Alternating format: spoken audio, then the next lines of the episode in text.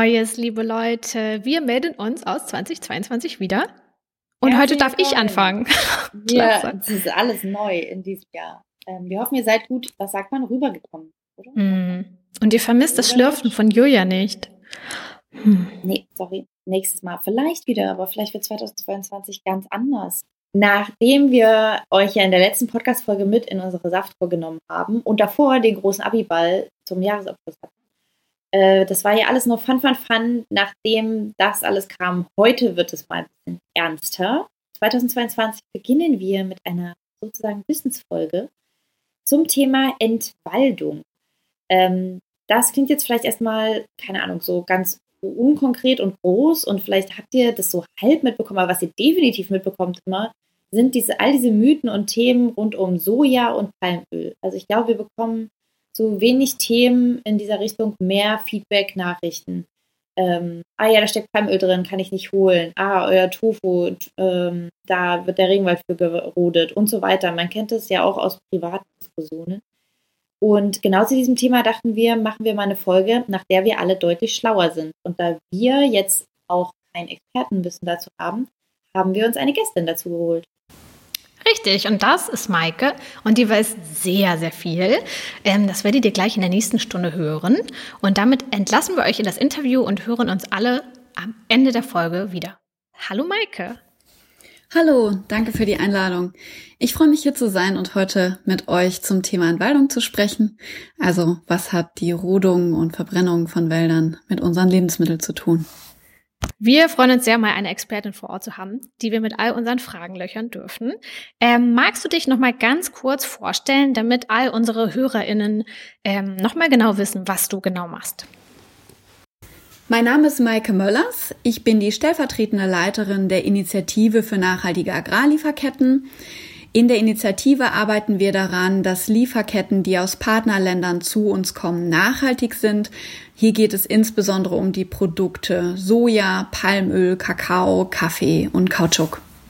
Und das sind ja wiederum Produkte, die wir auf jeden Fall alle in der veganen Ernährung gut kennen und zu denen wir auch immer wieder Nachfragen bekommen haben. Deswegen, du äh, beantwortest ja heute auch nicht nur unsere Fragen, sondern auch die, die wir von unserer Community bekommen haben. Äh, und wir würden, glaube ich, erstmal so ins große ganze Thema, nämlich Stichpunkt Entwaldung einsteigen, wenn das für dich okay ist. Ähm, vielleicht kannst du uns da schon mal im, komplett mit in diese Problematik reinnehmen. Warum ist Entwaldung ähm, ein Problem? Wie viel Wald entschwindet, verschwindet denn eigentlich und warum ist das so ein großes Problem für uns alle? Also ähm, Entwaldung ist ein sehr großes Problem weil die Wälder dieser Welt für uns alle lebenswichtig sind. Ähm, ihr wisst, wir reden gerade alle über die Klimakrise und, äh, und überlegen uns, wie wir den Klimawandel stoppen oder zumindest minimieren können. Und dabei spielen Wälder eine ganz, ganz wichtige Rolle. Wir sagen immer, die Wälder sind die Lungen der Welt. Ähm, die Wälder haben die wichtige Funktion, dass sie das CO2, was wir produzieren, äh, umwandeln wieder in Sauerstoff, den wir atmen. Und wir wissen mittlerweile in der Klimaforschung, dass wir auf der einen Seite unseren CO2-Ausstoß reduzieren müssen. Da arbeiten ja gerade ähm, alle Staaten dran, haben sich da auf Ziele geeinigt, um ähm, den CO2-Ausstoß in der Industrie, aber auch in der Landwirtschaft ähm, zu reduzieren.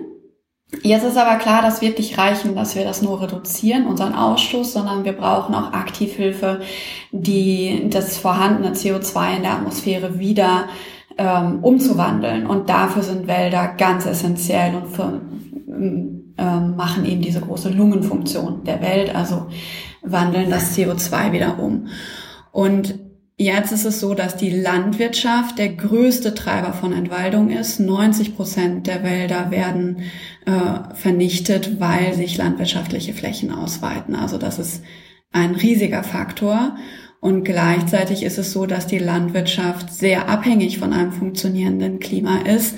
Denn es ist so, dass ähm, natürlich eine Landwirtschaft nur funktioniert, wenn es regelmäßig Regen gibt. Und dafür sind eben auch Regenwälder ganz wichtig, dass sich das ähm, alles in einem guten Einklang befindet.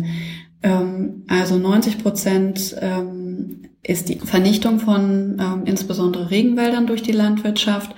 und ähm, wir verlieren jährlich eine Fläche von der Größe von Bayern ähm, an Wäldern und das ist wirklich äh, eine sehr große Fläche. Das klingt gar nicht gut. Ähm, wird denn aktuell irgendwas schon dagegen gemacht? Ähm, ich meine, wir haben jetzt hier auch in Deutschland eine neue Regierung. Ähm, gibt es da denn aktuelle Sachen, die schon gegen die Entwaldung getan werden oder wie ist da so der Stand? Toll ist, dass die neue Regierung, die drei Parteien sich in ihrem Koalitionsvertrag schon darauf geeinigt haben, dass sie Entwaldung äh, stoppen wollen. Und zwar haben sie gesagt, sie möchten ein ambitioniertes Gesetz hierfür auf EU-Ebene unterstützen. Das sagt, dass Produkte, die ähm, auf den europäischen Markt kommen, entwaldungsfrei sein sollen. Ist das denn, wenn du das jetzt so sagst, das klingt natürlich toll, Entwaldung stoppen, ist das ein realistisches Ziel? Würdest du das sagen, dass es überhaupt möglich ist oder kann man es einfach so gut es geht eingrenzen? Ja, die Entwaldung ganz stoppen wird man wahrscheinlich nicht. Ähm, es geht jetzt hier erstmal darum, die Entwaldung zu minimieren. Und ähm, das ist äh, schon mal ein ganz wichtiger Schritt, denn wir wissen, dass wir in der Zeit von 2001 bis 2015 zum Beispiel die Fläche zweimal in der Größe von Deutschland verloren haben an Wald. Also das sind riesige Flächen, die hier verloren gehen. Und jetzt ist der erste Schritt hier erstmal, das zu minimieren und zu einzugrenzen. Und das versucht die Europäische Union jetzt, äh, weil sie gesehen haben, dass unser Konsum auch einen großen Beitrag zu der globalen Entwaldung leistet ähm, natürlich kommen da auch andere Länder ne, wie China, Indien, die USA und auch natürlich die, ähm, die Märkte, in denen die Wälder an sich sind. Ne? Wir, wir konsumieren ja alle. Aber die Europäische Union hat eben jetzt gesagt, wir wollen, dass unser Konsum nicht dazu beiträgt, dass Wälder in der Welt abgeholzt werden. Und deswegen ähm, hat die Europäische Kommission im November 2001 vorgeschlagen, dass ähm, Produkte, die auf den europäischen Markt kommen, nachweisen sollen, dass sie nicht zur Entwaldung beigetragen haben. Und wenn da dieser Gesetzesvorschlag durchgeht, wäre das ein sehr großer Schritt in die richtige Richtung. Und toll ist eben, dass die ähm, Koalition, die Ampelkoalition eben schon gesagt hat, dass sie hier ein ambitioniertes Gesetz unterstützt.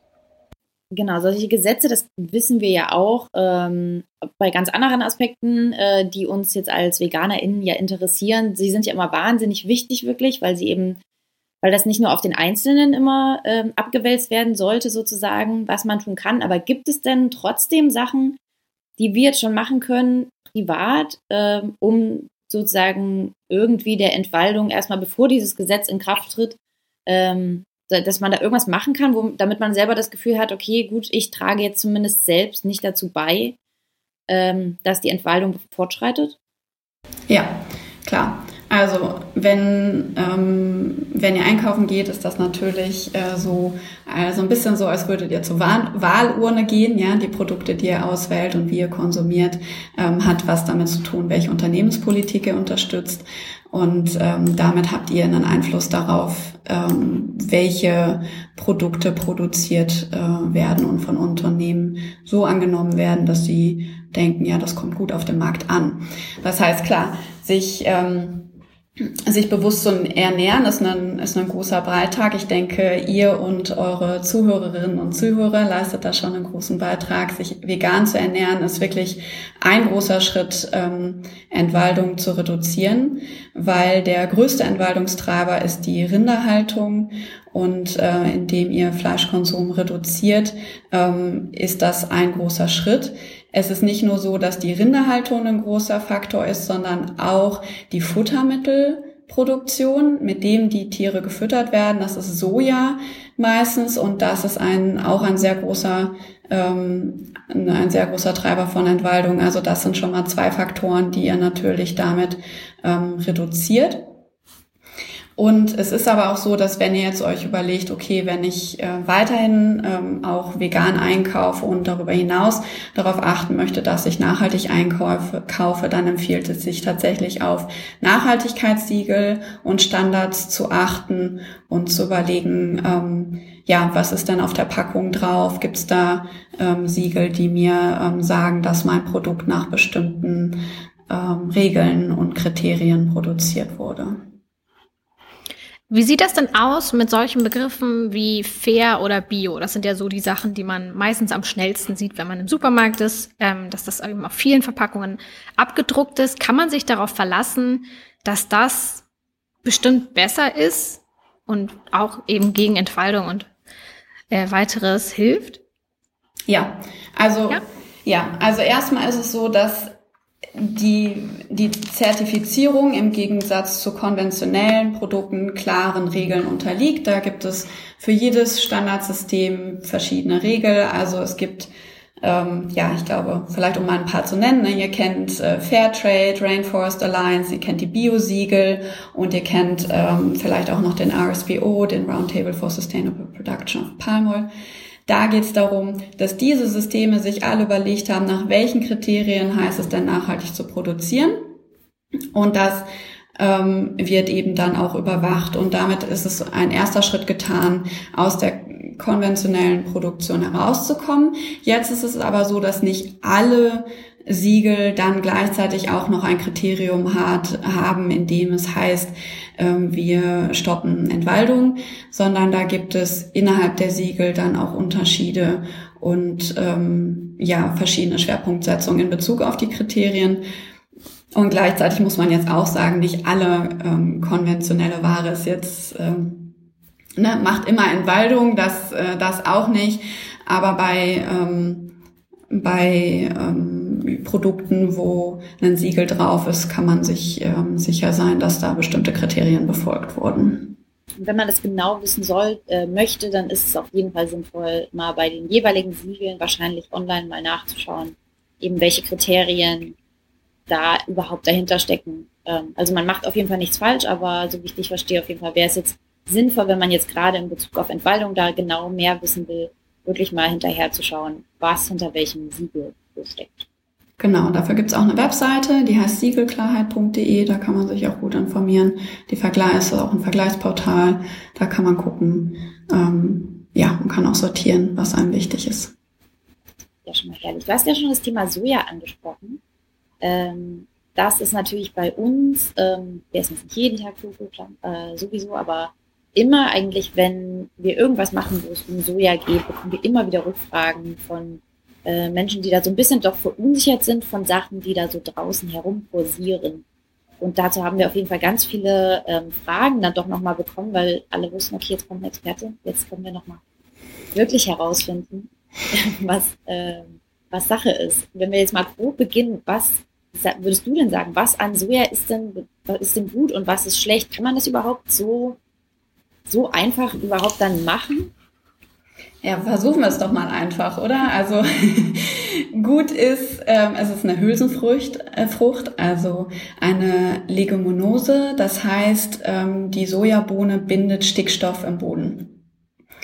Und der Stickstoff im Boden ist gut in einer Fruchtwechselfolge, weil wenn man nach der Sojabohne dann zum Beispiel Mais oder Getreide, Zucker ähm, pflanzt, dann ähm, können diese Pflanzen den Stickstoff sehr gut gebrauchen und freuen sich darüber und wachsen dann ganz besonders gut. Das heißt, ähm, das ist super, wenn man Soja in der Fruchtwechselfolge ähm, einbaut. Und wenn man eine Fruchtwechselfolge hat, ähm, dann hat man auch allgemein weniger Pflanzenschutzmittel normalerweise und eben auch weniger künstlichen Dünger, weil das eben durch die Boden äh, äh, ja unterschiedliche Nährstoffe, die die Pflanzen dem Boden entnehmen, ähm, hier dann natürlicherweise besser ausgeglichen wird, als wenn man das durch künstlichen Stickstoffdünger Dünger hinzugibt. So, was ist jetzt schlecht an Soja? Das sind große Monokulturen, in denen man Soja anbaut und die reduzieren natürlich die Biodiversität äh, und laugen auf die Dauer auch den Boden aus, wenn man immer nur die gleiche Pflanze anpflanzt äh, und das auch nicht äh, zwischendurch äh, durchmischt. Das ist also nicht gut und äh, ja, wir wissen, dass gerade in ähm, Lateinamerika, aber auch in Nordamerika eben sehr große ähm, Sojafelder und Monokulturen angebaut werden. Man könnte es also landwirtschaftlich eigentlich deutlich besser nutzen, wenn man es nicht alles immer nur mit Soja anpflanzen würde. Ja, also Fruchtwechselfolge ist gute agrarische Praxis äh, ist auch in der europäischen Agrarpolitik mittlerweile vorgeschrieben und deswegen ähm, gehe ich davon aus, dass wir Sojapflanzen auch demnächst noch mehr sehen werden. Ja, also in Europa sozusagen achtet man dort mehr darauf, dass das nicht in Monokulturen angebaut wird. Die Direktzahlungen der Bauern sind jetzt auch daran gebunden, dass sie eine Fruchtwechselfolge machen. Wir sehen schon seit 2016, dass der Sojaanbau in Deutschland steigt. Das ist ja ähm, vielleicht dann ganz gut, wenn man das ähm, weiterhin in die Fruchtwechselfolge einbaut. Jetzt muss man sagen, Soja ist jetzt nicht die einzige ähm, stickstoffbindende Pflanze, die in die Fruchtwechselfolge eingebaut werden kann. Da gibt's auch noch andere Lupinen oder Erbsen oder Ackerbohnen. Okay, aber das heißt, es wissen wahrscheinlich gar nicht so viele, dass es tatsächlich auch Soja gibt, das in Deutschland angebaut wird.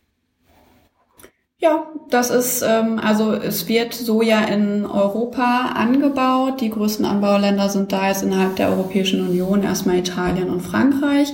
Aber dann gibt es das sogenannte Donausoja. Ähm, da sind große Anbaugebiete in der Ukraine, aber auch in Russland und dann über den Balkan.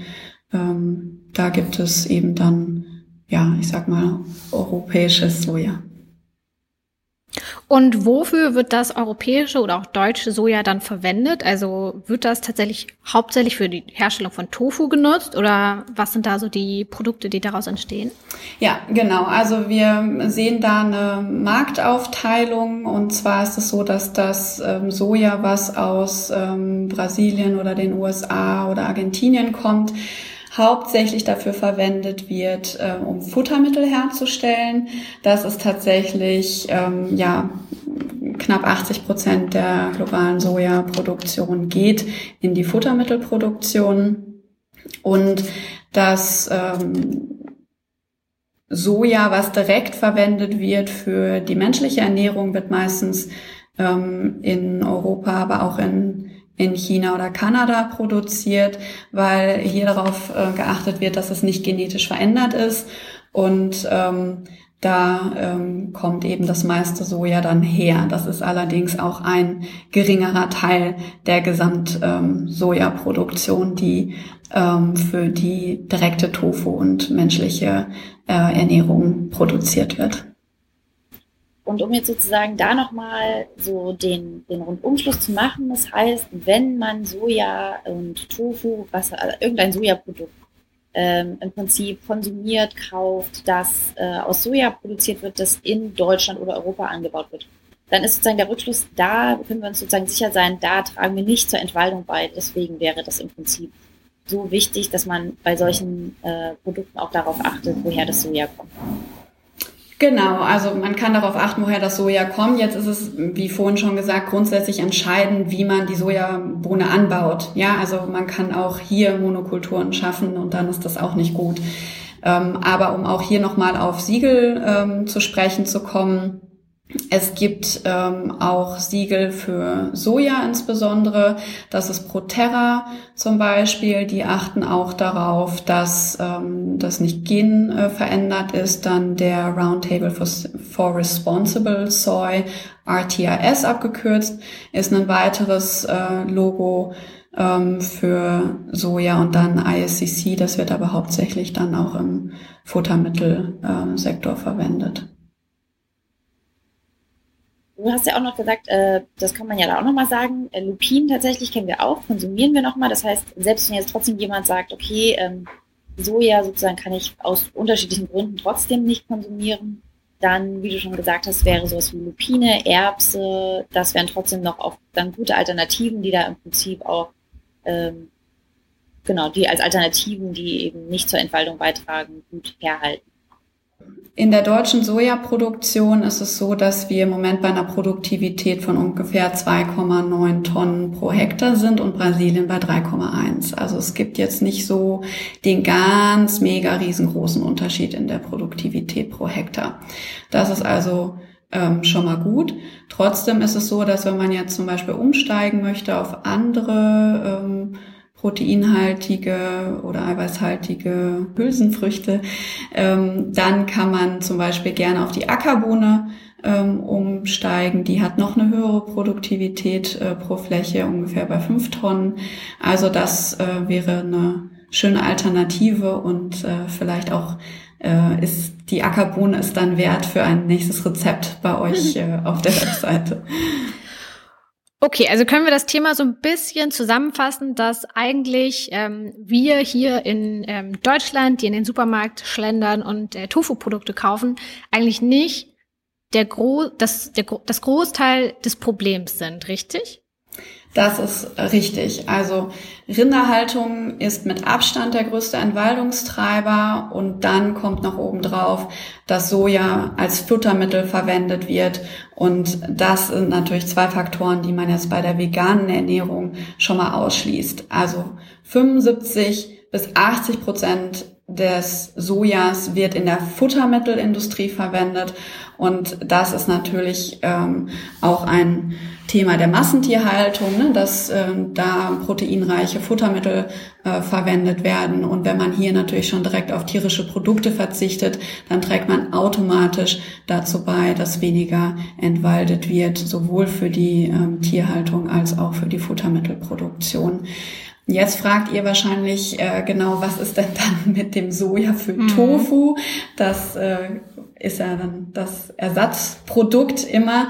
Da ähm, möchte ich euch einmal beruhigen. Und zwar ist es so, dass nur sechs bis sieben Prozent ähm, des Tofu, ähm, also sechs bis sieben Prozent des Sojas für ähm, Tofu, Sojamilch oder ja, so Fleisch- oder Milchersatzprodukte äh, verwendet werden und diese auch noch äh, oft direkt äh, aus Deutschland und Europa äh, kommen und damit das äh, Entwaldungsrisiko ähm, doch sehr viel geringer ist. Und vielleicht da noch einmal ähm, zu der Besonderheit von Soja auch in der Abfolge von Entwaldung. Bei Entwaldung ist es oft so, dass wir ein dreistufiges Vorgehen sehen. Also es ist so, dass zunächst einmal ähm, die guten Hölzer abgeholzt werden, also sprich ähm, Bäume, die ich gut auf dem Holzmarkt vermarkten kann, werden von einer Fläche geholt und dann ähm, abgeholzt und weiterverkauft. Das heißt, das ist sozusagen auch das Startkapital dann für den nächsten Schritt oft die Rinderplantage. Das heißt, ich nehme jetzt erstmal die wichtigen Hölzer raus, brenne den Rest dann ab ähm, und mache dann aus dieser Fläche Weideland. Ähm, wenn das Weideland ähm, so abgegrast ist, fertig ist, dann kommt als nächstes die Sojaplantage. Das heißt, ähm, oft sagt die Sojaindustrie, sie trägt jetzt gar nicht unbedingt zur Entwaldung bei, was in dieser Schrittfolge richtig ist, weil das war ja die Rinderzucht. Ähm, Allerdings ist auch klar, dass die Rinderzucht sich in diesem Fall nur rentiert, wenn man weiß, dass man die Fläche danach dann auch an die Sojaproduktion weiterverkaufen kann. Das heißt, so ganz unschuldig ähm, wie das dann oft dargestellt wird, ähm, ist es vielleicht nicht. Also das nur mal so zum, zum Soja ähm, in der Abfolge von Entwaldung und dass sie da doch auch von dem finanziellen Einreiz eine Rolle spielt.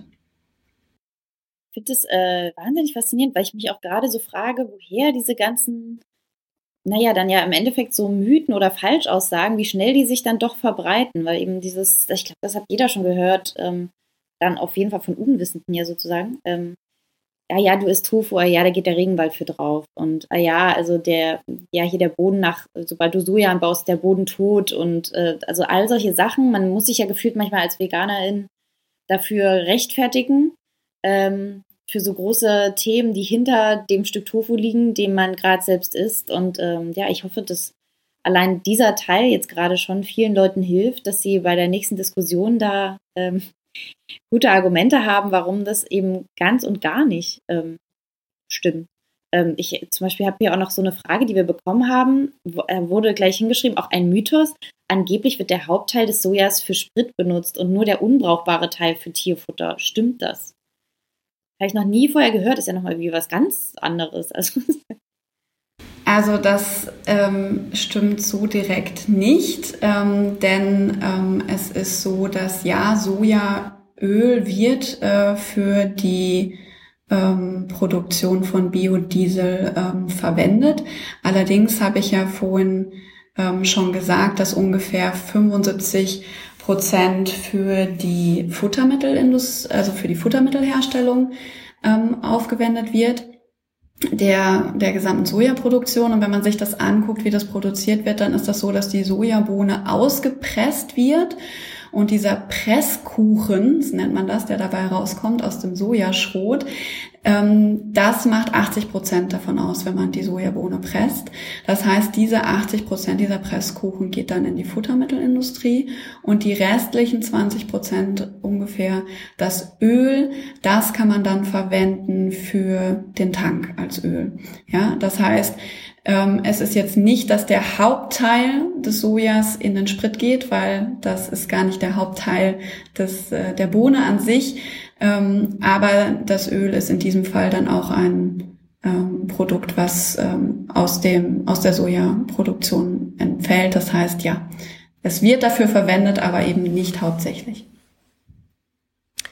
Klasse, dann haben wir jetzt ja so ein bisschen den Rundumblick bekommen um das Thema ähm, Soja. Aber es gibt ja noch ein ähm, zweites ähm, Produkt, über was wir heute reden wollen, ein bisschen intensiver. Und zwar ist das Palmöl. Ähm, für uns auf jeden Fall immer tricky, wenn es um das Thema Palmöl geht, kriegen wir unendlich viele Fragen.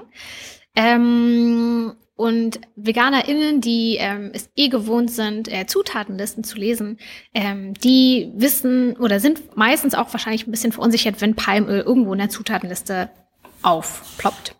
Ähm, wie sieht das dann mit Palmöl aus? Ist Palmöl per se schlecht?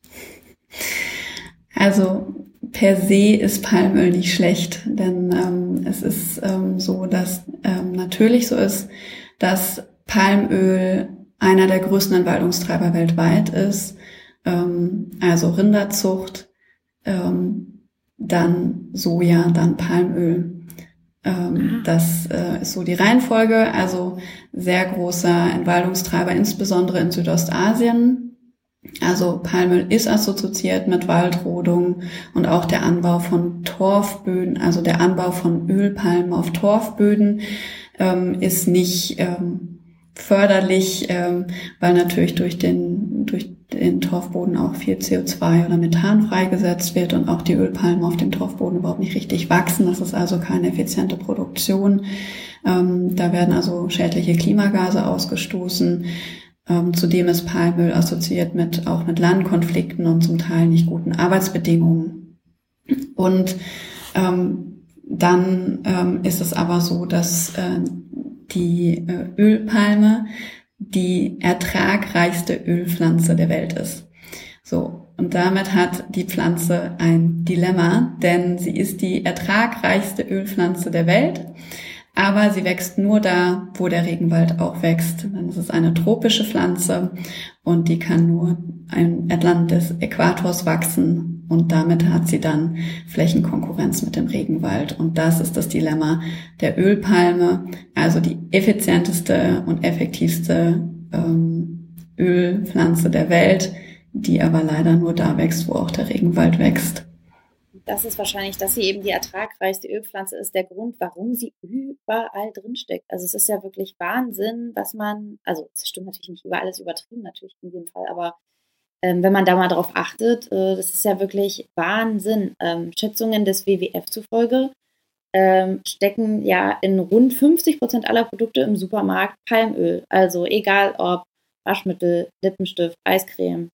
äh, Wurst. Es ist äh, gefühlt im, also ja, selbst eben auch bei veganen Produkten, wo man ja dann eigentlich hofft, dass auf solche Sachen dann auch geachtet wird, wenn du auch sagst, dass es so ein Antreiber ist. Ähm, ja, das ist ja wirklich, das ist ja wirklich ein Dilemma. das ist ja. Äh, was sind denn die, äh, gibt es denn per se Alternativen, frage ich mich so, zum Palmöl, die ähnlich ertragreich sind? Oder was kommt, na, wenn wir jetzt allein auf dieser Ertragsseite sind, was wären denn Alternativen, die überhaupt dann funktionieren, auch jetzt um eben Lebensmittel in einem großen Maße herzustellen? Also erstmal gibt es 17 Ölpflanzen weltweit und die prominentesten bei uns sind natürlich Rapsöl oder Sonnenblumenöl, aber man kann auch, ne, wie vorhin gesagt, Sojaöl ähm, oder Kokosnussöl äh, nehmen. Jetzt ist es allerdings so, dass auf der Flächeneffizienz gesehen die Palm, äh, das Palmöl alle aussticht, also die Ölpalme. Ähm, das heißt, dieses ungefähr drei bis viermal so ertragreich wie Raps oder Sonnenblumenöl, fünfmal ertragreicher als Kokosnussöl und siebenmal ertragreicher als Sojaöl. Das heißt, ähm, die Ölpalme produziert ungefähr 40 Prozent des Weltbedarfs an Öl und dabei benutzt sie 10 Prozent der Anbaufläche ähm, von Ölpflanzen. Also das ist schon, ähm, da sprechen die Zahlen, denke ich, für sich. Ähm, wenn du jetzt sagst, warum wird Palmöl denn überhaupt so oft benutzt, muss man hier vielleicht noch einmal darauf hinweisen, dass die Palmölfrucht auch das Tolle hat, dass sie zwei Öle gleichzeitig produziert, weil man nimmt einmal das Fruchtfleisch für das Palmöl und den Kern der Frucht für das Palmkernöl. Und das Palmkernöl wird gerne genommen für sowas, was ihr kennt, wie die waschaktiven Substanzen. Ähm, da ähm, steckt das drin auch viel in Kosmetika und das Palmöl ist eben sehr viel dann in Lebensmitteln und deswegen wird die äh, wird das Öl oder die beiden Öle der der Ölpalme so gerne und oft eingesetzt ähm, und auch weil es ja tolle Eigenschaften hat. Ne? Also es gibt äh, da bestimmt, es hat dann was mit Schmelzpunkten zu tun und wie gut irgendwie Backprodukte dann aufgehen, wenn man mit Palmöl backt und so. Also das hat auch was damit zu tun, dass es relativ geschmacksneutral ist zum Beispiel, im Gegensatz zu Kokosnussöl zum Beispiel. Oder dass es eben gute, ähm, gute Eigenschaften hat, die sich in Produkten sehr gut anbieten. Okay, also eigentlich ist die Palmölpflanze ein kleines Sehen Wunder. Sie denn wo Fall alles herrlichst. Ähm, nur das Problem mit dem Standort. Ja. Es Genau. hat noch ein Standortproblem. ähm, aber würde es denn dann was bringen, wenn wir im Supermarkt eher zu einem Bioprodukt greifen? Macht das einen Unterschied? Ähm, ja, also es gibt äh, biozertifiziertes Palmöl, das macht auf dem gesamten Markt aber nur 0,1 Prozent weltweit aus. Und in Deutschland sind das auf dem deutschen Markt benutzen wir circa ein Prozent des Palmöls, was wir in Deutschland verwenden, ist biozertifiziert. Es gibt ein anderes Siegel, das hat ähm, viel mehr Marktdurchdringung und ähm, hat aber auch sehr gute Kriterien in Bezug auf ähm, ökologische und soziale Nachhaltigkeit. Und das ist der RSPO, der Roundtable for Sustainable Palm Oil.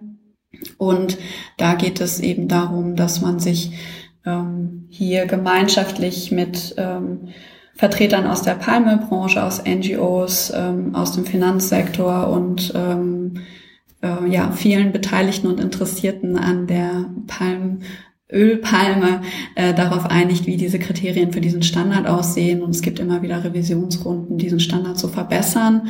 Und der RSPO deckt circa 20 Prozent des ähm, Marktes ähm, global ab. Also 20 Prozent des globalen Palmöls sind RSPO zertifiziert. Wenn ich jetzt generell so ein Bioprodukt denn kaufe, also ich überlege jetzt sozusagen, ne, das klingt ja eindeutig nach dem, was man ja eigentlich gern holen möchte, sozusagen, wenn man denn äh, Bio, äh, wenn man den Palmöl in dem Produkt hat. Ist, sind solche Zertifikate manchmal so in, in anderen Zertifikaten eingeschlossen oder ist es jetzt bei einem Bioprodukt, auf dem ich jetzt nicht dieses Zertifikat finde, das explizit mir sagt, mein Palmöl wird so hergestellt, ähm, sozusagen befreit mich das dann sozusagen von meiner Last, weil ich denke, okay, ist ein Bioprodukt, da wird schon das Palmöl auch gut sein. Oder gibt es tatsächlich Bioprodukte, die aber trotzdem unnachhaltiges Palmöl beinhalten? Also das ist tatsächlich gesetzlich geregelt. Bio ist ein gesetzlich geschützter Begriff. Die Biogesetzgebung der EU schreibt vor, dass ähm, alle Bestandteile meines Bioprodukts bio sein müssen, also aus äh, ökologischer, nachhaltiger Landwirtschaft stammen müssen. Und es gibt nur geringe Ausnahmen für ungefähr fünf Prozent des Nahrungsmittels. Das heißt, wenn du ähm, ein Bioprodukt kaufst, dann muss da auch äh, zertifiziertes ähm, Palmöl drin sein. Aber ich möchte hier vielleicht noch einmal, weil diese Begriffe manchmal so ein bisschen durcheinander gehen. Also es gibt Bio, das ist gesetzlich geschützt. Der Begriff Bio und Öko ist gesetzlich geschützt. Das heißt, da gibt es eine Regulierung und da gibt es viele verschiedene Standards. Es gibt ein deutsches, äh, dieses sechseckige Siegel, das ihr vielleicht kennt. Dann gibt es das EU-Siegel, das mit dem Blättchen und den Sternchen. Und dann gibt es aber auch noch äh, weitere private Siegel, Bioland, Naturland, Demeter und so weiter. Die will ich jetzt hier nicht alle aufzählen, ja, aber das sind die Biosiegel. Dann gibt es sogenannte faire Siegel. Fair ist nicht gesetzlich geschützt. Ähm, es gibt aber eine Anerkennung durch die World äh, Fair Trade Organization. Das heißt, dass diese ähm, Siegel anerkannt sind. Das prominenteste daraus ist das Fairtrade Label. Und dann gibt es noch ähm, sogenannte faire Handelsorganisationen, zum Beispiel GEPA, die sich von vornherein in ihrer Unternehmenspraxis der Prinzipien des fairen Handels verschrieben haben. Und dann gibt es allgemein diesen Überbegriff von Zertifizierungsstandards und da fällt dann ja zum Beispiel Rainforest Alliance drunter oder der RSPO oder der 4C gibt's im Kaffee, die ähm, allgemein festlegen, nach welchen Kriterien ein Produkt ähm, sich ähm, eben benennen darf und dieses Siegel tragen darf und dafür sorgen, dass ähm, in der Produktion und im weiteren Handeln diese Kriterien eingehalten werden. Also nur um einmal zu sagen, ne, es ist nicht immer fair, ist nicht immer gleich bio und ist nicht immer gleich nachhaltig. Also da gibt es eben Abstufungen auch in der Bezeichnung und das Labeling. Okay, das bedeutet, wir halten fest, ähm, Palmöl ist auf jeden Fall nicht per se schlecht. Ähm, es gibt Palmöl auch aus besserem Anbau, in Anführungszeichen. Ähm, wenn Produkte natürlich kein Palmöl haben, dann ist das cool. Aber wenn wir Produkte mit Palmöl kaufen, dann sollte man schon auf diverse Siegel achten, auf Bio und sich vielleicht ein bisschen informieren und reinlesen. Ähm, ja, das ist ja auch generell eben so, ja, das ist ja gar nicht äh, wahrscheinlich dann eben so einfach, weil du eben ja auch sagst, dass es so ertragreich ist. Das würde ja wahrscheinlich heißen, man kann ja wahrscheinlich gar nicht so wie das jetzt manche sich vielleicht wünschen würden, Palmöl immer mit einem Rapsöl, einem Kokosöl oder so zu ersetzen. Und wahrscheinlich ist bei all oder bei vielen von diesen Ölen könnte man nochmal genau die gleiche Diskussion dann aufführen. Also ob Kokosöl überhaupt dann wieder auch eine sehr nachhaltige Alternative ist. Wahrscheinlich hat ja jedes Öl irgendwie seine Pro- und Kontraliste. Ähm, und bei Palmöl ist es halt immer so, dass es sich irgendwie dann so festgesetzt hat und ja, wahrscheinlich auch eben zu Recht, weil du eben sagst, dass es oder weil wir sehen, dass es in fast 50 Prozent der Produkten drin ist und in den allerwenigsten Fällen dann eben auf so eine Art angepflanzt wird, dass es unserem Planeten nicht schadet. Ähm, aber ansonsten wahrscheinlich so Alternativen, bei denen man sich jetzt vielleicht wohler fühlen würde, wären dann wahrscheinlich einfach so regionale Öle, die ähm, eben, wie du sagst, Rapsöl oder so. Ähm, aber die stecken ja eben nicht in allen Produkten drin. Das ist wirklich ein Dilemma. Ja, genau. Also das sage ich ja. Es ist ein Dilemma. Ähm, also kein Palmöl ist auch keine Lösung, heißt die Losung.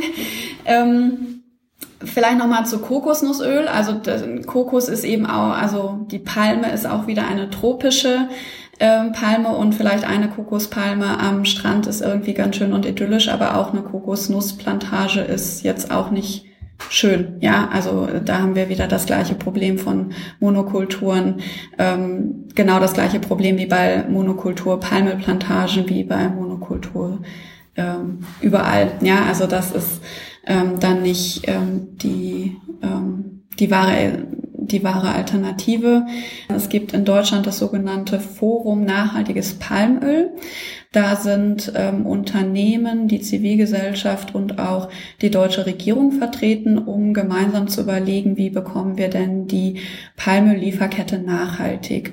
Und die Unternehmen, die hier volles Mitglied sind, haben sich dazu verpflichtet, 100 Prozent zertifiziertes Palmöl einzukaufen. Und auch wenn vielleicht dann das spezifische Siegel nicht immer auf den Produkten erkenntlich ist, so ist es doch eine Politik, die sie unternehmensweit umsetzen. Und da kann ich euch nur empfehlen, mal auf die Webseite des Forum Nachhaltiges Palmöl zu schauen. Die haben wirklich ähm, sehr viele Informationen erstens zu Palmöl, zu der Selbstverpflichtung, die die Industrie hier eingegangen ist ähm, und auch sowas wie einen Einkaufsguide, wo man sich auch nochmal weiterhingehend ähm, darüber informieren kann, wie man am besten einkauft. Das klingt super. Einen Einkaufsguide finden wir sehr gut. Verlinken wir euch auf jeden Fall mal in den Show Notes. Ähm, Weil das ist ja irgendwie immer hilfreich, wenn man so ein paar Firmen hat, so ein paar Siegel hat, dass wenn man vorm Supermarktregal steht, nicht komplett überfordert ist und denkt, keine Ahnung, was ich machen soll. Ich, ich lasse einfach alles liegen. ja, genau, richtig. Ähm, aber ähm, wir wollen noch ein bisschen abschließen den Call mit ähm, zwei anderen Produkten, bei denen die Diskussion oft ähnlich läuft. Und zwar ist das Kakao und Kaffee. Wie sieht das denn bei diesen zwei Produkten aus? Haben wir da ähnliche Ausgangsbedingungen oder sind Kaffee und Kakao nicht ganz so schwierig einzuordnen wie jetzt Palmöl und Soja? Also auch Kaffee und äh, Kakao sind Entwaldungstreiber. Hm, okay. Und auch äh, hier, genau, schade, auch hier ähm, gibt es jetzt nicht nur das Problem von Entwaldung ähm, in der Produktion, ne, sondern auch der Kakao ist oft assoziiert mit Kinderarbeit. Ähm, und ähm, ja, also es gibt auch weitere nicht nachhaltige Praktiken im sozialen Bereich ähm, bei Kaffee die, äh, und Kakao, die über die ökologischen Faktoren hinausgehen. Aber es ist so, auch bei Kaffee und Kakao sollte man eben auf die entsprechenden Siegel achten und ähm, hier darauf zu schauen, wie, ähm, wie und wann man einkauft. Also ähm, World Resource Institute hat eben gesagt, es gibt sechs große Entwaldungstreiber. Das ist die Rinderhaltung, Palme, Soja, Kakao, Naturkautschuk und Kaffee in der genauen Reihenfolge. Und alles schmeckt lecker. Also und alles schmeckt lecker und essen wir gerne, nur kein Kautschuk Außer das Rind. hoffentlich. Minus Rind. und, und, bitte kein Kautschuk essen, würde nee. ich jetzt auch nicht empfehlen. Genau.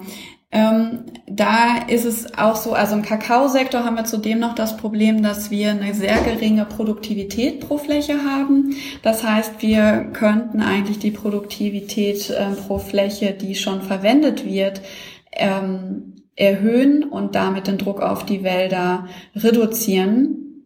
Wir merken eben auch oft, dass Armut ein Faktor ist, der ähm, vielleicht nicht einen direkten Link ähm, zur Entwaldung schafft, aber doch ähm, im Umfeld davon ähm, gesehen werden muss, denn wir nehmen wahr, dass jedes Mal, wenn Rohstoffpreise für Kaffee oder Kakao steigen, in diesen Wäldern in, auch mehr abgeholzt wird. Also in den Ländern Côte d'Ivoire und Ghana, die 75 bis 80 Prozent des äh, gesamten äh, Weltkakaomarktes ähm, beliefern. Also da kommt der Großteil der Weltproduktion her.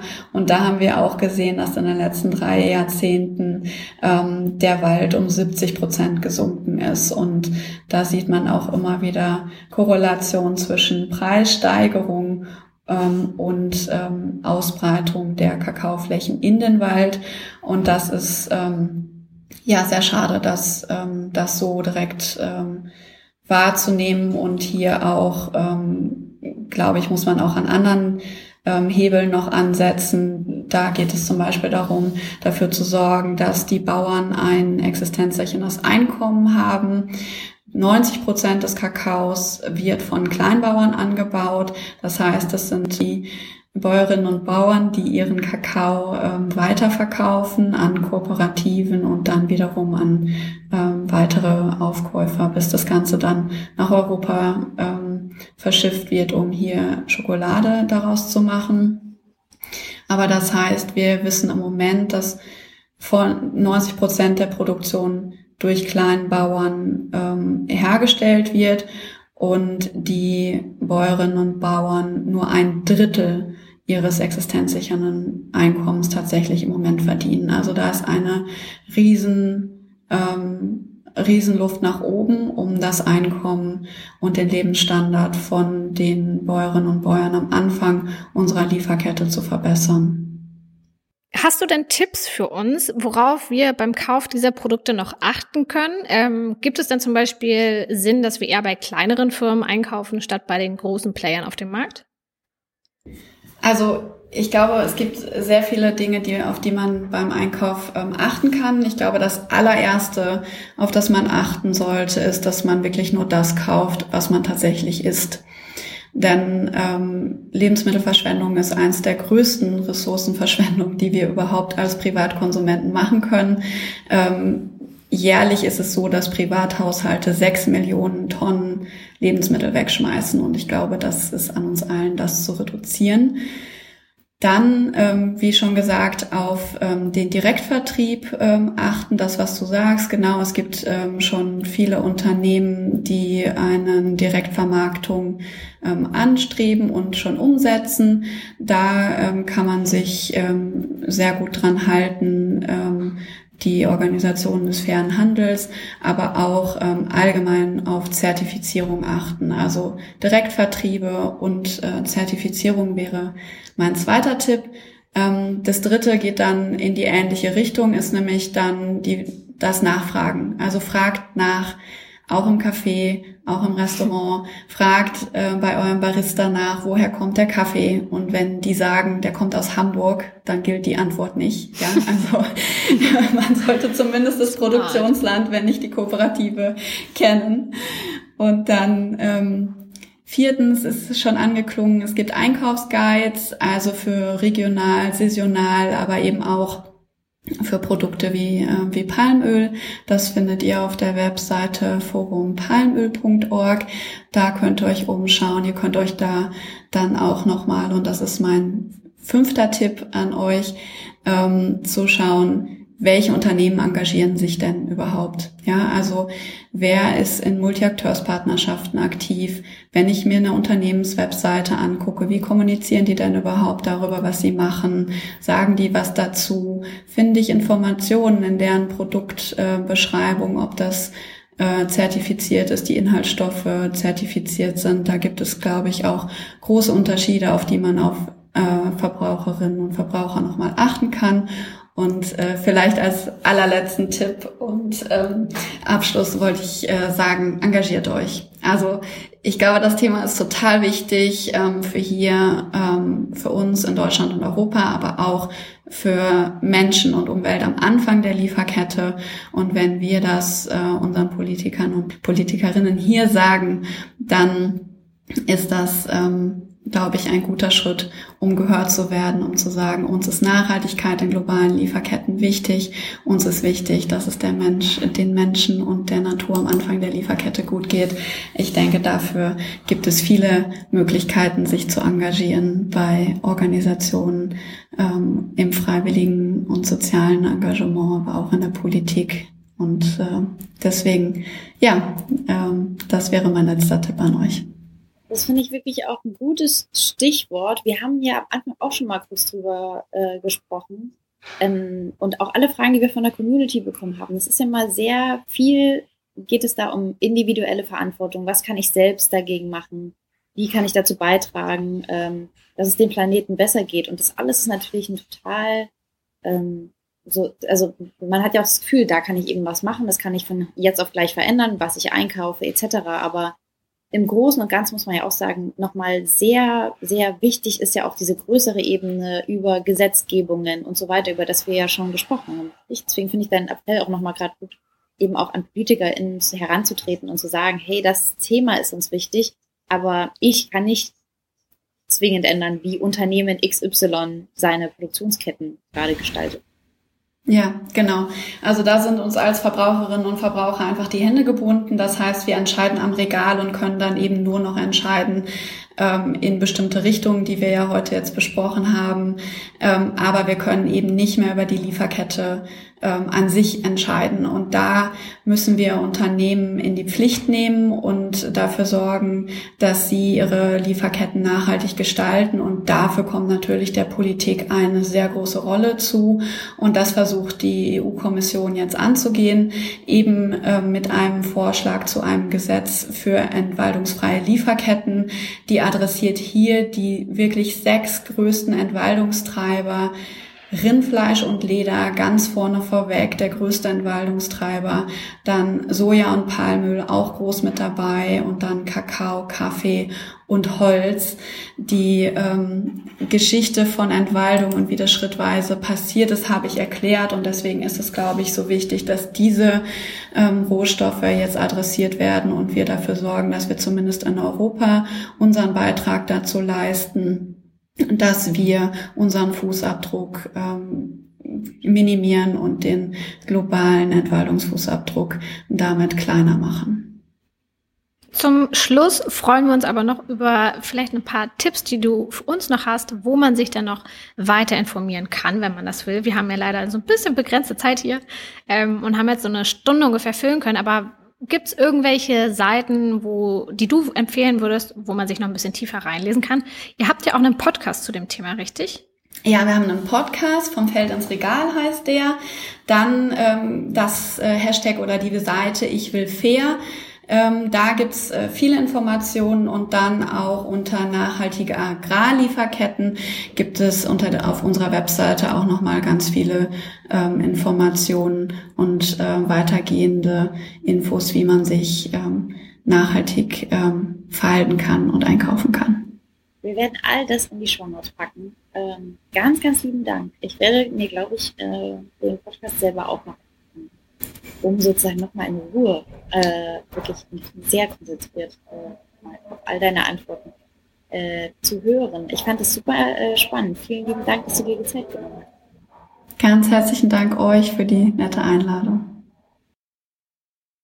So, und weil ich glaube, dass jetzt genug Info war, die wir erstmal verdauen müssen, war es das auch für uns, oder?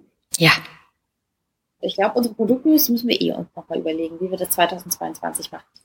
Ob wir die generell auf unsere Spezialfolgen legen, in denen wir die Sachen dann auch wirklich essen, ähm, oder wie wir das machen. Heute machen wir es auf jeden Fall nicht. Und ich würde auch sagen, die Challenge des Monats verschieben wir auf den nächsten Monat, ähm, damit wir das Essen uns vielleicht doch hinstellen. Zur Erinnerung, unsere Challenge war es, sich eine Länderküche auszusuchen mit der man noch sehr wenig bisher verbindet, weil man sie noch fast nie oder selten gekocht und gegessen hat und daraus ein veganes Gericht zu kochen oder etwas zu veganisieren. Ich glaube, das wäre zu viel. Ja, das auf jeden Fall. Und ähm, zweiter Punkt, ich habe es auch noch überhaupt nicht gemacht. Dadurch ist es perfekt, wenn wir das schieben. Klasse. Perfekt. Ja, Dann hören wir uns. Alles nächsten Monat. Richtig, in einem Monat wieder und dann ähm, werden wir sehen, was dabei rauskommt. Und bis dahin wünschen wir euch einen klasse Januar, Februar. Zittert nicht so viel, haltet euch warm. Esst ein bisschen Curry, eine Suppe, eine heiße Brühe, eine Flätle-Suppe vielleicht. Ähm, und dann geht's im Februar wahrscheinlich genauso kalt wie jetzt weiter. Tschüss.